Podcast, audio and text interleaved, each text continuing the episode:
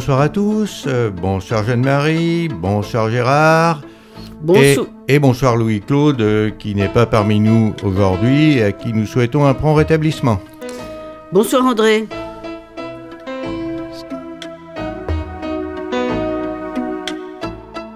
C'est Attaque.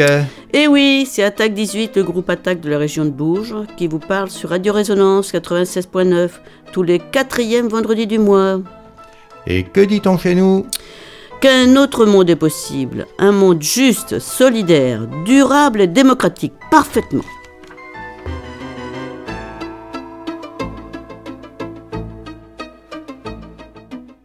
Nous aurons d'abord une séquence d'actualité, puis euh, nous entendrons l'entretien que nous a accordé Sylvie Berger, conseillère d'orientation psychologue dans l'éducation nationale, et Patrick Bernard, professeur d'enseignement technique, qui sont tous deux représentants du syndicat FSU du Cher et qui nous parleront de la situation de l'enseignement et plus spécialement de l'enseignement technique en cours de réorganisation hein, euh, qui, au cours de cette année. Après le livre du mois, nous aurons quelques dates de l'agenda militant du Cher. Le tout, bien sûr, entrecoupé de chansons.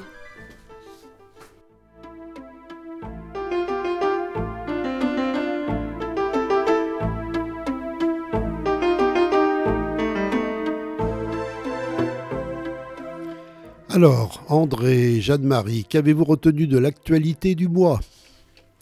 Eh bien, depuis que la Palestine s'est de nouveau enflammée, des actions pour la paix se sont multipliées dans le monde. Pour une paix juste, qui seule pourrait être durable. Une paix juste, c'est une paix qui applique les résolutions des Nations Unies, garantissant au peuple palestinien un État souverain. Dans l'immédiat, il faut un cessez-le-feu pour mettre fin au massacre et libérer les otages.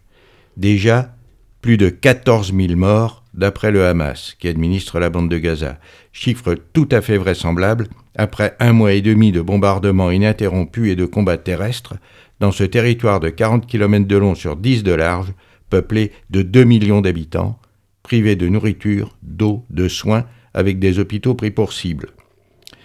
Ici à Bourges, il y a un rassemblement pour un cessez-le-feu tous les samedis à l'appel de 17 organisations du Cher. Le prochain est euh, demain samedi 24 à 11h devant l'ancienne maison de la culture. Il sera suivi d'une descente vers le marché de la Halle avec distribution de tracts. Autre chose, alors du, 15 novembre au 14 décembre se tient, euh, comme tous les ans, le Festival des Solidarités, en abrégé Festisol. Festisol est un rendez-vous annuel pour défendre les droits humains et promouvoir une solidarité ouverte au monde et aux autres. Jean Ziegler, qui fut rapporteur national des, Nations Unies pour le droit à l'alimentation, relève cette absurdité que sur une planète qui déborde de richesses, la faim est encore une des premières causes de mortalité. Cette année, on s'intéressera plus particulièrement aux enjeux liés à la souveraineté alimentaire. Mardi dernier, l'agronome Marc Dufumier est venu à l'invitation d'Attaque 18 donner une conférence sur l'agroécologie. D'ailleurs, son enregistrement vidéo sera bientôt sur le site d'Attaque 18. Prochaine manifestation de Festisol, jeudi 30 novembre de 10h30 à midi et demi. Rencontre avec les jardiniers d'eau dans les marais de Bourges. Rendez-vous au début de la rue de Babylone, euh, du côté de l'avenue Marx d'Ormois, Ensuite, le samedi 2 décembre après-midi et soirée de clôture avec une conférence gesticulée de Mathieu Dalmet sur le thème De la fourche à la fourchette? Non, l'inverse. Alors 19h repas, puis concert de clôture avec le chanteur Ziaco euh, à la salle des fêtes de la chancellerie. La conférence gesticulée sera reprise le 14 décembre au Café Repère de Vierzon. Le collectif Bassine Non Merci Berry continue sa mobilisation contre ces aménagements insensés qui, accaparent l'eau au profit d'une minorité d'agriculteurs et n'offront que prolonger un peu un modèle agricole sans avenir, car il ne maintient pas la fertilité des terres, les pollue et détruit la biodiversité. Euh, on a entendu euh, dans une émission de FR3 euh, mercredi soir un agriculteur qui défendait les bassines en disant que elles pompait de l'eau dans la nappe quand celle-ci était en excédent. Eh bien, c'est faux. Euh, les, nappes ont du mal à se, remplir maintenant. Et d'ailleurs, euh, dans les documents, eh bien, euh, on est passé de, de l'eau en excédent à bassine pleine et maintenant à bassine en cours de remplissage. Donc voilà, c'est encore une arnaque de plus. Un groupe est très actif dans le nord du département contre le projet de bassine aux aides en Gilon. Il organise une réunion publique à Aubinge le mardi 28 novembre à 18h30 à la salle des fêtes. Bassine Non Merci euh, Berry organise aussi une manifestation le samedi 2 décembre à Bougie où existe déjà une bassine.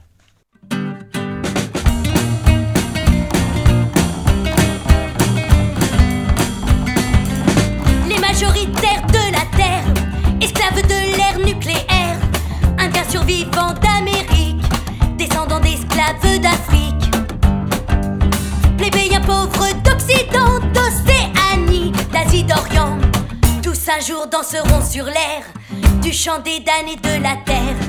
C'est en combattant la misère qu'on peut lutter contre la guerre.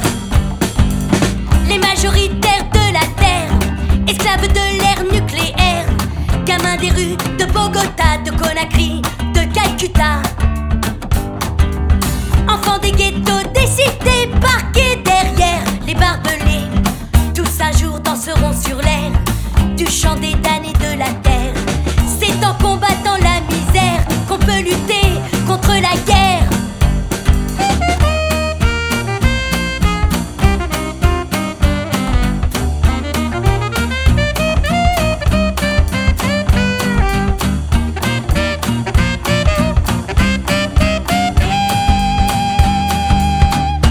jour danseront sur l'air du chant des damnés de la terre. C'est en combattant la misère qu'on peut lutter contre la guerre.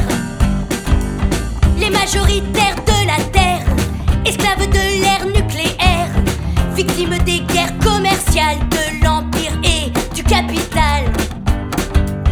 Mangeurs de vaches carnivores, enfants du sida qui dévorent en ces temps apocalyptiques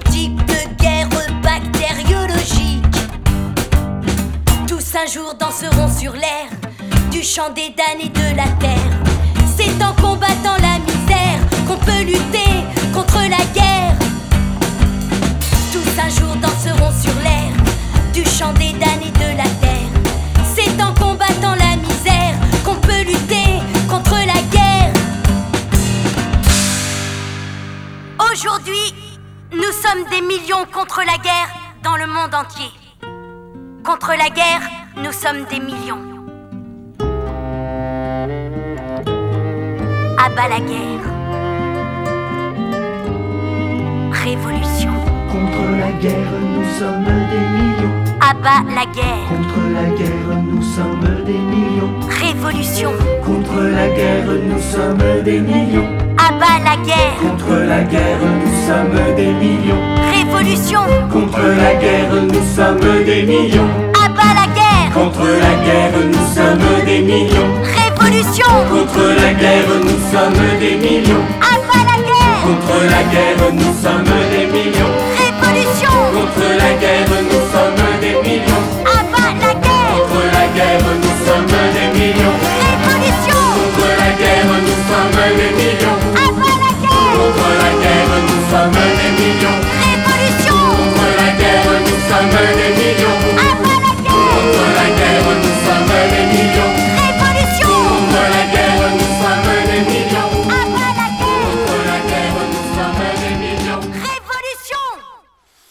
Vous écoutez l'association Attaque 18 sur les ondes de Radio Résonance 96.9. Nous, maintenant, nous écoutons l'entretien que nous ont accordé Sylvie Berger et Patrick Bernard du syndicat FSU.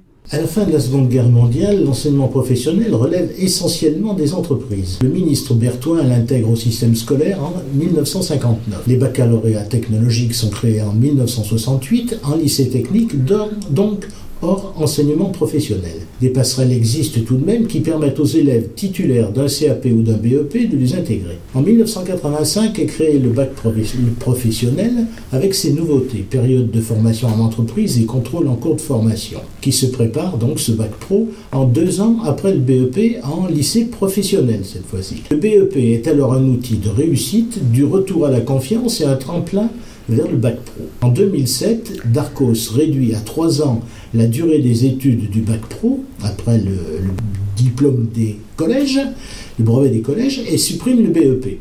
C'est toujours 25% de formation et un examen en moins. C'est toujours ça de gagner. Bon, mais passons sur l'histoire. Les élèves dans tout ça, intéressons-nous un peu à eux. Alors, euh, avant de, parler des élèves hein, qui effectivement fréquentent les lycées professionnels, qui sont scolarisés dans les lycées professionnels, je vais un petit peu rebondir sur ce que tu as dit. Effectivement, euh, la formation, euh, on est passé d'une formation d'une élite ouvrière à une, à une, orientation par défaut. Il y avait une vraie, effectivement, dans les années 60 et 70, une vraie, un vrai contenu de formation professionnelle pour former une élite ouvrière.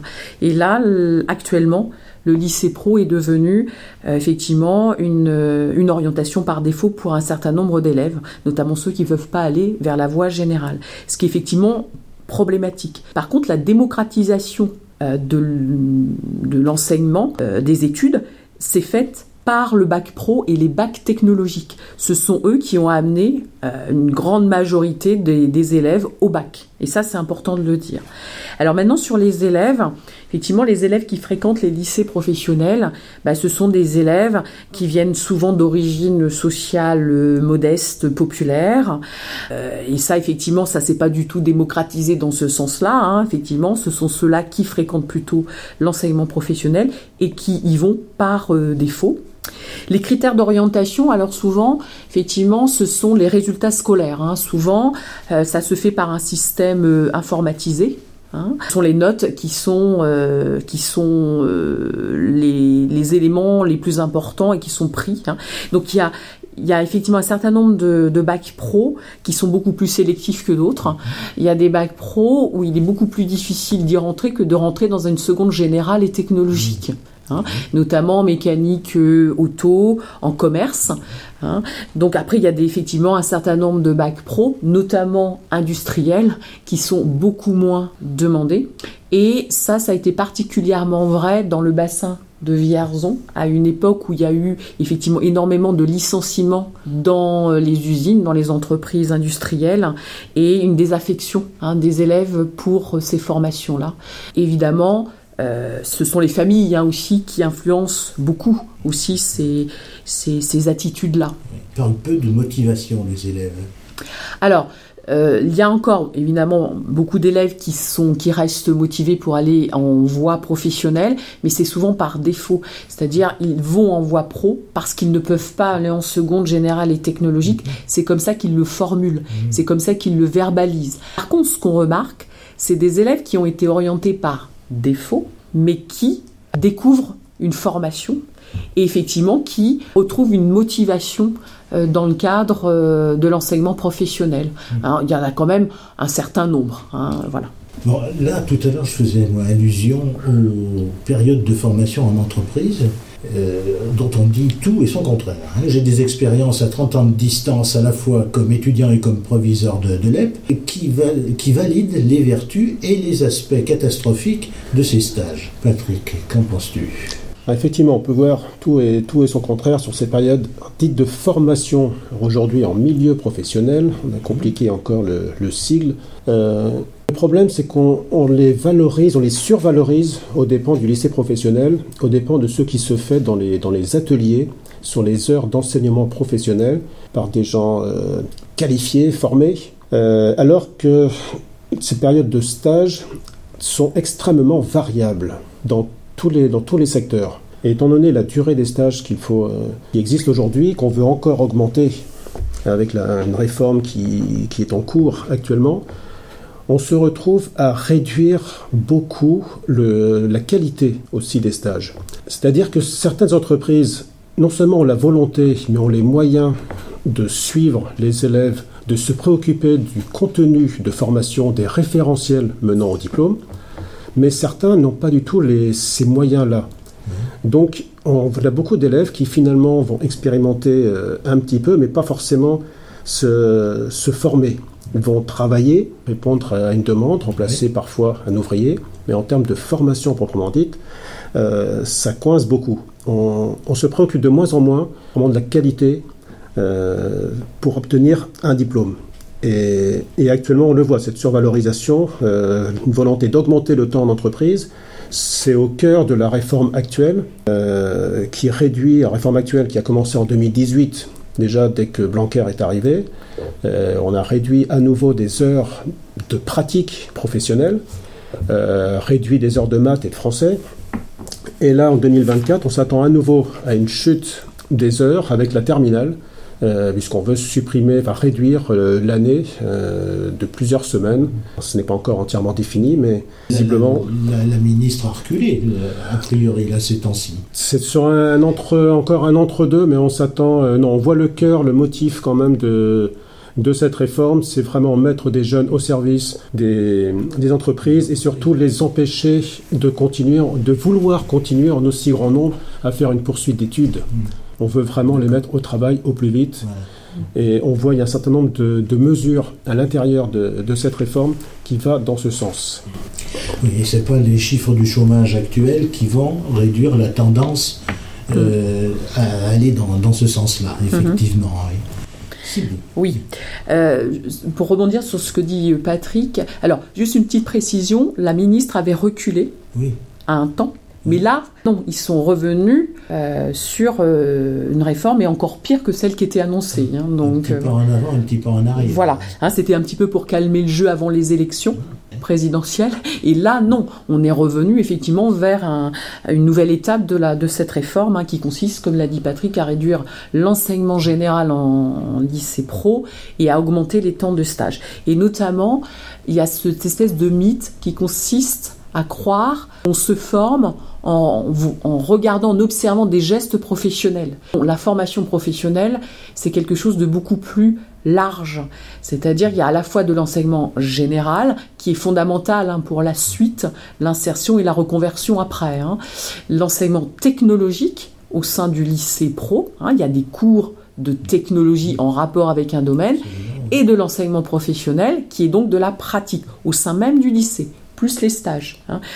Alors, euh, par rapport à cette réforme, euh, il y aura des conséquences puisque dans cette réforme, il est question du TDO, c'est-à-dire du, tout droits ouverts. Ça consiste à euh, institutionnaliser le décrochage scolaire dans les lycées professionnels. À savoir qu'un élève qui est inscrit dans un lycée pourra à tout moment sortir du lycée pas faire des stages, hein, mais sortir du lycée en signant une convention avec une structure extérieure, AFPA, mission locale, EPID, hein, euh, l'école de la deuxième chance, là, de, voilà. Et donc, il pourra sortir un temps euh, du lycée pour aller faire autre chose, Hein, surtout pas euh, apprendre des choses, hein, c'est-à-dire faire autre chose, et il pourra revenir. Alors, euh, nous, on ironise là-dessus, parce qu'on se dit que de toute façon, les élèves, s'ils sortent du, du, lycée, ils ne reviendront pas.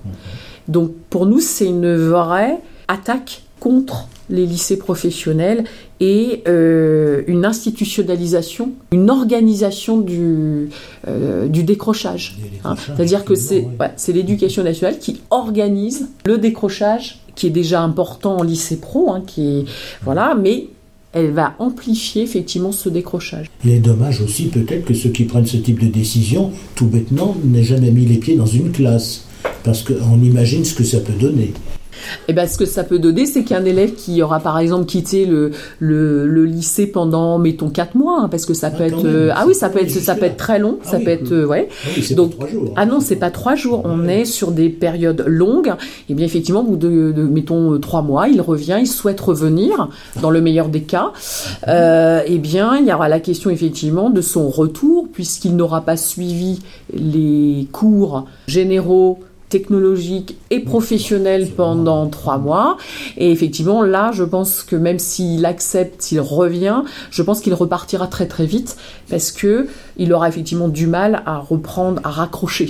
Oui, oui, oui, il sera mis en échec à l'évidence. hein. Tout à fait. Alors, euh, on parlait là de, de- de- du lycée, et alors, on parle aussi parfois de l'apprentissage.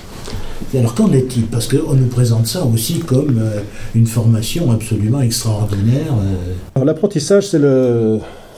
La deuxième chose qui, qui dénigre, qui contribue à dénigrer le lycée professionnel, puisqu'actuellement on, on y met euh, beaucoup d'argent. C'est notamment ça qui a changé depuis euh, depuis cinq ans. Le, coût d'un apprenti a, explosé et on se préoccupe absolument pas du taux euh, d'échec et de des inégalités que cela introduit. En particulier là sur donc sur les mineurs, ceux qui pourraient être en- en lycée professionnel. Le seul chiffre qui est utilisé toujours, et c'est une, une aberration d'utiliser ce chiffre-là, enfin ce chiffre-là, ces références-là, c'est par rapport à l'insertion. On est toujours sur euh, cette idée, les jeunes doivent se former pour une insertion immédiate, et non pas en envisageant un métier euh, à long terme, et des possibilités de se d'évoluer à long terme. On parle d'insertion, mais insertion pour ceux qui obtiennent leur diplôme. Euh, or, l'apprentissage, il faut bien garder en tête que, quelles que soient les, les années, ça n'évolue pas, ça continue d'être particulièrement discriminatoire à l'embauche. Beaucoup de jeunes sortant de, de- de collège, notamment les plus fragiles, ne vont pas trouver un apprentissage. Ceux qui ont le moins de réseau ne vont pas trouver d'apprentissage. Les filles dans les sections industrielles, plus discrimination raciale, on en trouve toujours. Euh, on a un taux absolument phénoménal de jeunes qui euh, connaissent des ruptures de contrat. Ils ont 16 ans, ils sont obligés d'abandonner un apprentissage, c'est absolument terrible, pour avoir une motivation pour le travail. Certains d'entre eux retrouvent un autre patron, mais au total, on a quand même 30% des jeunes apprentis, parmi les mineurs, qui abandonnent l'apprentissage. Oui, Les taux sont c'est absolument énorme. Donc un politique peut trouver ça acceptable, des parents, euh, je ne pense pas. Euh, ensuite, même pour ceux qui vont, euh, qui vont jusqu'au bout, on voit qu'au final, il y a un écart très très important aux dépens de l'apprentissage pour ceux qui vont accéder à un diplôme. Donc dès lors qu'il y a une énorme sélection euh, sur tous ces échecs en apprentissage, par derrière, on peut considérer peut-être que l'insertion à court terme est meilleure pour les apprentis, et encore, à condition de ne pas compter tous ceux qui n'ont pas besoin de chercher un patron, puisque 40%, seulement 40% d'entre eux, sont embauchés par le patron qui les a formés. oui. Je dis seulement parce que ça veut dire qu'on peut se demander pourquoi certains patrons euh, prennent un apprenti.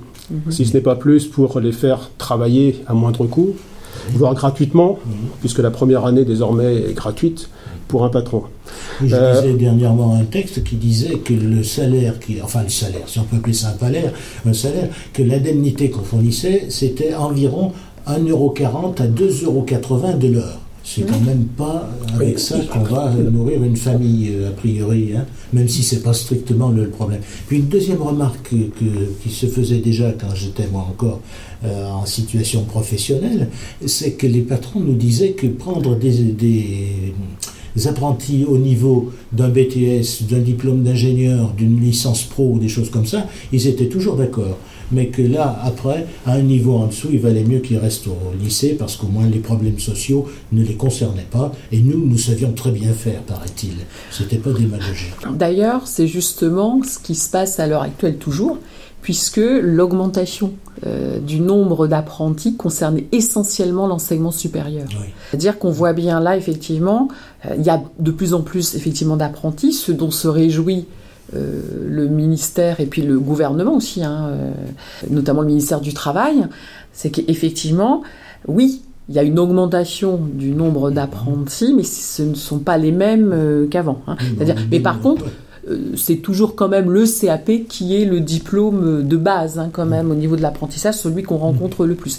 Mais le nombre d'apprentis a augmenté surtout en enseignement supérieur. C'est ça, on nous donne des chiffres, mais on ne nous donne pas la qualité des individus concernés. Ouais. Patrick, je t'ai coupé. Oui, donc après, Louis, avec l'apprentissage, on peut. euh, il faut continuer de s'intéresser vraiment au contenu, à la formation. Et ça, on n'en parle vraiment jamais. Le gouvernement n'est que sur des, des chiffres, donc ils veulent, ils veulent atteindre le, le million d'apprentis. Euh, résultat, là, cette année, en 2023, ça a quand même coûté 21 milliards. Oui. Euh, alors qu'en parallèle, le budget pour les lycées professionnels est un, peu légèrement inférieur à 5 milliards, pour un peu Oui. plus de 600 000. Donc on compare 5 milliards pour 600 000, 21 milliards pour un peu moins d'un million. Euh, donc là, il y a déjà un problème à ce niveau-là. sur le, sur le coût exponentiel actuellement. Euh, et puis la formation, oui, il faut penser quand même à, long terme. Et là, on peut, revenir un petit peu avec les périodes de formation. C'est qu'un apprenti va être plus ou moins formé par rapport à, donc à un patron et quand c'est dans une industrie, par rapport aux techniques, aux logiciels, aux machines qui sont utilisées dans une entreprise. Alors qu'un lycéen professionnel, lui, a la possibilité de faire donc plusieurs stages dans plusieurs entreprises, des cadres très différents. Il sera beaucoup mieux formé, pourra beaucoup mieux apprendre et comparer, compléter par rapport à ce qu'il aura vu en, lycée professionnel. ce qu'il fera en entreprise, il pourra l'appuyer sur ce qu'il a appris dans le, dans le lycée, absolument. Il aura tout un aspect technique aussi plus important. D'accord. Alors, il y a autre chose aussi euh, par rapport à, l'apprentissage. Hein. je vais faire un lien effectivement avec ce qui se passe à l'heure actuelle. C'est-à-dire, c'est un désengagement de plus en plus euh, de l'État euh, sur tout ce qui est en, formation professionnelle, puisque ce sont les régions maintenant qui veulent tout maîtriser, hein, aussi bien la carte des formations. Euh, et notamment la chaîne aussi orientation, formation, emploi. Donc pour notamment bien maîtriser tout ça. Euh, sauf que effectivement les régions évidemment ont une politique euh, qui n'est pas celle normalement d'un gouvernement. Qui le gouvernement lui une, peut avoir une politique générale hein, d'implantation des formations au niveau d'un territoire, d'un territoire du territoire national. Sauf que les régions elles, leur objectif c'est que les formations répondent à des besoins économiques locaux. Voilà. Et, euh, et, là, alors par contre, avec la réforme, à quoi on va assister aussi, c'est qu'il est prévu de, euh, ce qu'a annoncé le, ministre, c'est de euh, supprimer des formations sans déboucher, notamment les formations tertiaires, hein, tout ce qui est autour de la comptabilité, secrétariat, etc., accueil, et euh, de effectivement d'implanter des formations euh, plutôt industrielles où il y aurait en informatique, voilà, où il y aurait des débouchés. Sauf que attention, on a énormément de formations tertiaires et si on les ferme, ces élèves-là n'iront pas forcément automatiquement vers les autres formations. Donc il est question de, transformer 6% des formations là tous les ans c'est-à-dire supprimer des formations tertiaires et les remplacer par des formations industrielles à hauteur de 6% euh, tous les ans, ce qui est quand même assez énorme. Qui ne se justifie absolument pas. C'est purement idéologique, avec l'idée que les lycées professionnels actuellement ne sont pas adaptés aux, besoins actuels. Le souci, c'est qu'on est en train de confondre beaucoup les jeunes avec des adultes. Les aspirations des élèves sont niées finalement. Eux ne pensent pas à court terme à une formation qui va leur donner tout de suite un emploi. C'est ce qui fait qu'on on va considérer qu'un jeune pourra être intéressé par un, CAP grand âge, pour prendre une des dernières réformes, un des derniers changements de, nom. Au début, pas sûr que ça leur plaise. Des adultes, peut-être plus facilement. Euh, et puis, effectivement, dans ces, aspirations, si on les nie, ça veut dire qu'on va encore réduire aussi des possibilités locales. Et on oublie là aussi que les élèves restent très peu mobiles. Il ne suffira pas de, faire, de donner le permis à 17 ans pour qu'ils aient euh, une voiture et qu'ils aillent un peu plus loin. Donc là, c'est un, un, gros souci. Et de toute façon, cette réforme euh, va aussi courir à l'échec, au moins en bonne partie, euh, parce que si on veut changer rapidement, ça veut dire qu'il faut aussi se donner les moyens. Ça sous-entend que la région, pour le coup, non plus l'État, soit prêt à modifier des ateliers pour les nouvelles formations dites en tension. Or, actuellement, dans ce qu'on nous, a présenté, il n'y aura pas de moyens supplémentaires. Donc même pour les métiers dits, en tension, ils ne vont pas forcément ouvrir, quelle que soit la volonté. Et puis on a déjà quelques exemples euh, où on voit que les élèves ne sont même pas forcément intéressés, même si ça peut paraître logique. Rien que dans l'académie, euh, une formation vers l'aéronautique, on pourrait imaginer que ça attire, bah, finalement même pas, pas plus que ça. Hum. Donc on se fait beaucoup d'idées là-dessus. Bon, ben, un dernier mot peut-être pour les enseignants, mais vraiment très vite parce qu'on arrive vraiment au bout. Donc si on supprime des formations, on a quand même des enseignants à qui on va faire faire Parce qu'effectivement, s'ils sont enseignants de tertiaire, je veux bien moi qu'ils aussi qu'ils ont quelques notions de l'usage de l'informatique, un traitement de texte, un, tableur, ils savent faire, mais ça n'en fait pas des informaticiens pour autant. Donc qu'est-ce qu'on en fait de ces gens-là?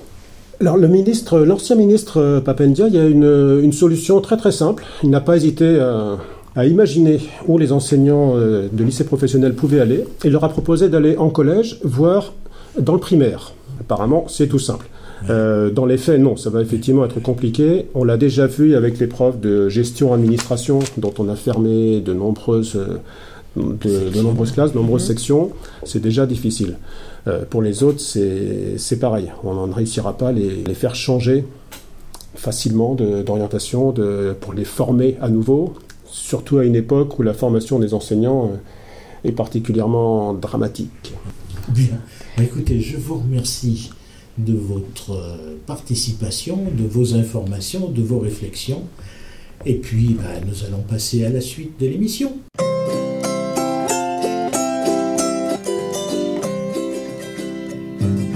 Qu'as-tu appris à l'école, mon fils, à l'école aujourd'hui? Qu'as-tu appris à l'école, mon fils, à l'école aujourd'hui? J'ai appris qu'il ne faut mentir jamais, qu'il y a des bons et des mauvais, que je suis libre comme tout le monde, même si le maître parfois me gronde. C'est ça qu'on m'a dit à l'école, papa, c'est ça qu'on m'a dit à l'école.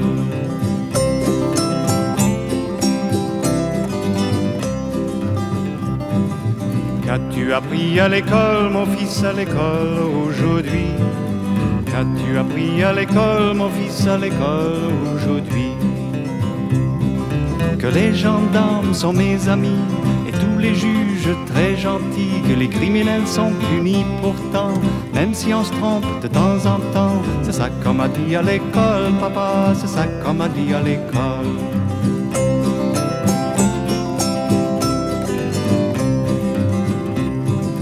Qu'as-tu appris à l'école, mon fils, à l'école aujourd'hui? Qu'as-tu appris à l'école, mon fils, à l'école aujourd'hui? Gouvernement doit être fort, a toujours raison et jamais tort. Nos chefs sont tous très forts en thème et en élit toujours les mêmes. C'est ça qu'on m'a dit à l'école, papa, c'est ça qu'on m'a dit à l'école.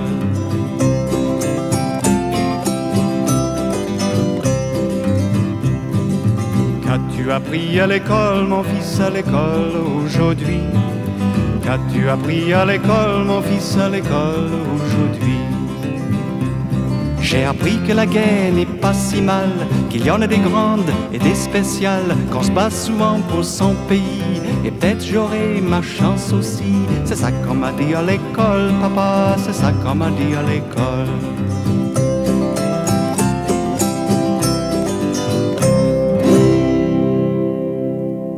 Vous écoutez l'association Attaque 18 sur les ondes de Radio Résonance 96.9. Alors André, euh, qu'est-ce que tu as retenu de tes lectures ce mois-ci? Eh bien Jeanne-Marie, le livre dont nous allons rendre compte aujourd'hui s'intitule Pour un soulèvement écologique. Sous-titre Dépasser notre impuissance collective. Il est édité aux éditions du Seuil et il a été écrit par une jeune femme de 25 ans, Camille Etienne. C'est une montagnarde née dans un village de Savoie, d'un père guide de haute montagne et d'une mère très sportive. C'est une grande sportive elle-même et aussi une grosse tête, Sciences Po Paris et des études de philosophie en même temps. Écologiste convaincue, elle est très active dans les médias. Le premier chapitre commence par une citation. La planète est encore assez vaste et assez riche pour le nombre de ses habitants. Mais il y a un grand péril en la demeure, c'est que les appétits de l'homme sont devenus des besoins impérieux, que rien n'enchaîne, et que si ces besoins ne s'imposent pas, dans un temps donné, une certaine limite, il n'y aura plus de proportion entre la demande de l'homme et la production de la planète. Si on y prend garde, l'arbre disparaîtra, et la fin de la planète viendra par dessèchement, sans cataclysme, par la faute de l'homme. N'en riez pas, ceux qui ont étudié la question n'y songent pas sans épouvante. Ah tiens, qui a donc pu écrire ça hmm? Ou un écolo sûrement. Paul Ariès, André Gors, Ivan Illich, Nicolas Hulot ou un de ces éco-terroristes que fustige nos ministres Non, non, non, non, euh, non. De Georges Sand en 1960, 1872. Ce qui prouve que 100 ans exactement avant le rapport Meadows et le Club de Rome, Georges Sand et ceux qui l'ont inspiré avaient compris ce que certains n'ont toujours pas compris, qu'une croissance infinie n'est pas possible dans un monde fini. Et l'épouvante, c'est bien ce qui anime l'autrice, elle y avoir peur. La peur, ça tétanise, ça paralyse, ça décourage. Bah, ça peut. D'ailleurs, elle dit qu'au début, elle a ressenti un fort sentiment d'impuissance, mais elle s'est reprise. Dans le premier chapitre intitulé Ode au vertige, elle montre comment la peur peut être une alliée si elle permet de sortir du déni, d'affronter la situation? Elle montre plusieurs exemples de dégradation de l'environnement qui donnent des raisons d'avoir peur pour la suite. Mais, d'après le philosophe Günther Anders, quand il déclare il ne convient pas de fuir la peur dans l'ignorance, voire l'insouciance. Il faut faire de la peur un instrument de lucidité et d'adaptation au présent. Car on peut agir. Le chapitre 2 est intitulé Il nous est encore permis d'espérer.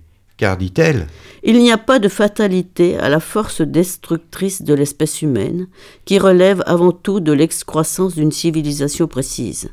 Et, elle ajoute Le dérèglement climatique n'est pas une fatalité, c'est une guerre qui ne dit pas son nom, entre ceux qui ont intérêt à ce que rien ne bouge et ceux qui ont tout à gagner, mais qui, euh, pour certains, ne le savent pas encore. Et le troisième chapitre montre comment ceux qui ont intérêt à ce que rien ne bouge s'y prennent. Il manipule l'opinion et un passage nous montre comment euh, l'américain Edward Bernet, un neveu de Freud, a fondé la publicité moderne, comment en utilisant les ressources de la psychologie, il a réussi, entre autres exploits, à faire fumer les américaines et doubler ainsi la consommation de cigarettes. L'autrice s'en prend aussi, bien sûr, à Total et à son patron, M. Pouyanné, montrant comment il s'infiltre par son sponsoring dans les sports, les écoles, les universités, les laboratoires de recherche. Euh, certains, comme à Polytechnique, ont refusé, sous la pression des étudiants et des enseignants. alors, comment on peut agir? Comment s'y prendre? Eh bien, c'est l'objet des deux derniers chapitres intitulés Celles et ceux qui se soulèveront et La désobéissance. Alors, euh, d'abord, elle dit Pensez l'action comme la construction d'un après qui est déjà là, et non comme l'unique destruction des structures nocives du monde. Ensuite, refusez les fractures que ce soit entre générations. On dit parfois que euh, l'écologie c'est une affaire de jeunes, ben non, hein, il y a pas mal de retraités écolos qui agissent. Bon, ni fracture sociale non plus, en rejetant les pauvres, qui sont les premières victimes, mais qui n'ont pas toujours les moyens d'agir. Refusons aussi les, fractures nationales, par exemple en ne laissant pas les Ougandais et les Tanzaniens lutter seuls contre Total et son oléoduc dévastateur. Il faut aussi, insiste-t-elle, faire la liaison avec les luttes féministes et antiracistes. La philosophe Calais mène aussi une réflexion sur la désobéissance. Celle-ci peut être légitime si elle est non violente, mais elle n'est pas sans inconvénients pour ceux qui la pratiquent. Mais ces inconvénients sont très variables selon sa place dans la société et la sécurité dont on jouit par ailleurs. En Ouganda ou en Tanzanie, lutter contre Total, même de façon très pacifique, avec des pancartes simplement, peut vous mener en prison. Ce n'est pas, ou pas encore, le cas en France. Alors, agissons, et efforçons-nous d'entraîner les autres, car comme disait Einstein qu'elle cite, Le monde ne sera pas détruit par ceux qui font le mal, mais par tous ceux qui les laissent faire.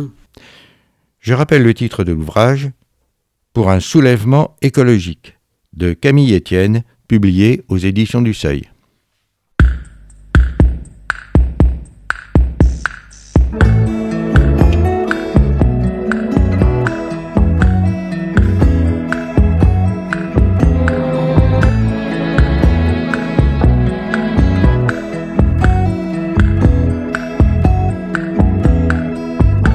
Tu veux pendant qu'il y en a, ça commence à sentir la faim.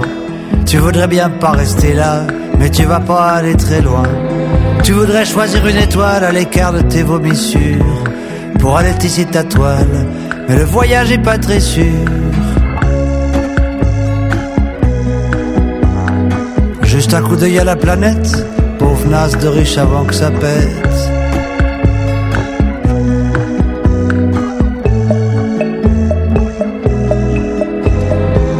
Voudrais comme un gros tuyau pour balancer tes cochonneries, les foutre sur les Esquimaux, Zanzibar et l'Indonésie.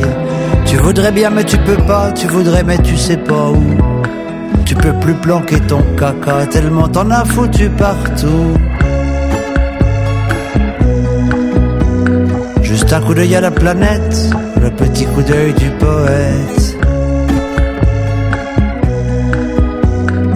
Just have a look à la planète, t'as rempli à bord la tinette. D'accord, c'est pas joli, joli la puanteur de tes faiblesses. On dirait les États-Unis, mais c'est très bien fait pour tes fesses. Comme c'est toi qui as chié dans ton lit, c'est toi qui vas dormir dedans. Dans ta merde et dans ton vomi, avec ta femme et tes enfants.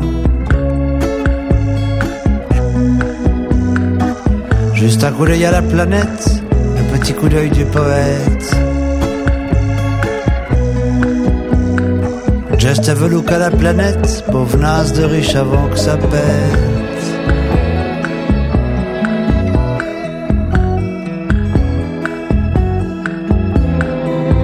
T'as plus un endroit où aller, tu fuis ton image comme la peste. C'est pas la peine d'en rajouter, la planète entière te déteste.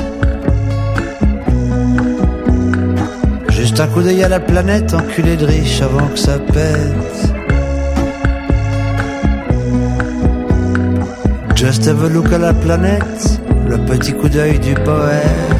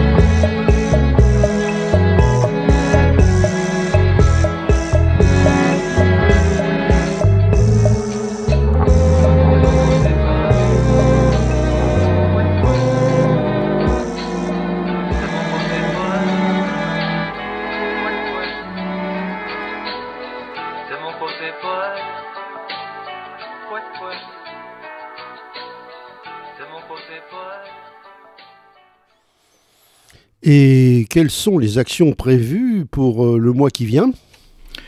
Eh bien, pour cette fin de mois, euh, d'abord le samedi 25 novembre, euh, donc demain ou samedi pour ceux qui écoutent la rediffusion, mais là pour eux il sera trop tard. Cinquième manifestation, cessez-le-feu à Gaza, à l'appel de 17 organisations du Cher. Rendez-vous à 11h devant l'ancienne maison de la culture, descendre vers le marché de la Halle au Blé, distribution de flyers. Deux autres manifestations le samedi 25 novembre. Donc à 14h30, marche depuis le hameau de la Fraternité jusqu'au stèle des droits de l'homme du parc paysager. Euh, C'est l'anniversaire de la marche pour l'égalité et contre le racisme de 1983. 14h30 aussi, place Sirocourt, manifestation organisée par l'association Nous Toutes 18, journée contre les violences faites aux femmes. Le mardi 28 novembre à 18h30 avec le collectif Bassine Osait Non Merci, réunion publique à Aubinge à la salle des fêtes, juste à côté de la mairie. Euh, la date euh, du samedi 2 décembre et 14 décembre du Festisol, là on, en parlera un tout petit peu après.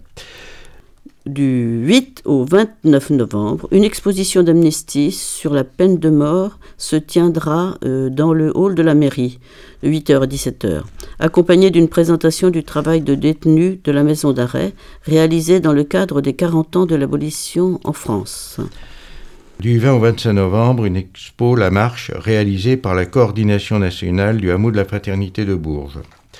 Ensuite, euh, la fin de Festisol, c'est le jeudi 30 novembre à 10h, de 10h30 à 12h30. Rencontre avec les jardiniers d'eau dans les marais de Bourges, avec un quiz pour rendre ça un peu plus convivial et un apéro équitable après. Euh, Rendez-vous au début du chemin de Babylone, euh, du côté de l'avenue Mars d'Ormois. Le samedi 2 décembre, à partir de 15h, euh, ça sera le journée de clôture du Festisol à la salle des fêtes de la chancellerie Louise Michel à Bourges.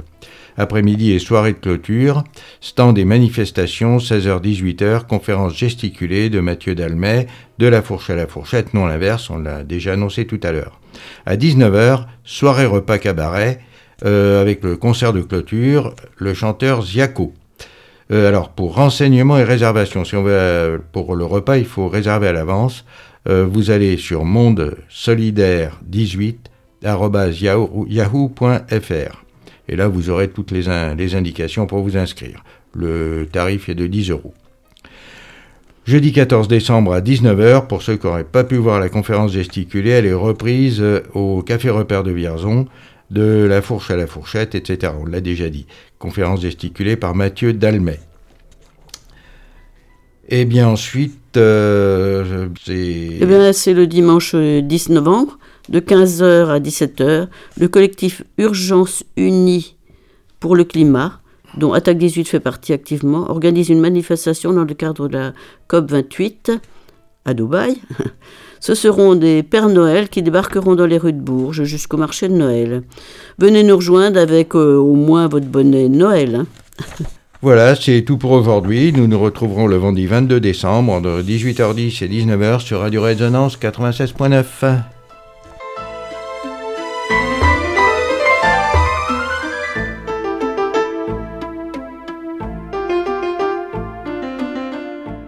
La présente émission sera rediffusée demain samedi à partir de 14h. Vous pouvez aussi la réécouter en balado-diffusion sur le site d'Attaque 18 ou celui de Radio Résonance 96.9. Vous pouvez de même réagir et avoir documents et informations en allant sur notre site 18.site.attaque.org.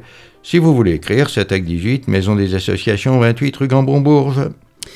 Nous avons écouté au cours de cette émission euh, Joli Môme dans Les majoritaires de la Terre, euh, Graham Allwright dans Qu'as-tu appris à l'école et Sark Loré dans Pauvre naze de riche. Au revoir à toutes et à tous et restez à l'écoute de Radio Résonance.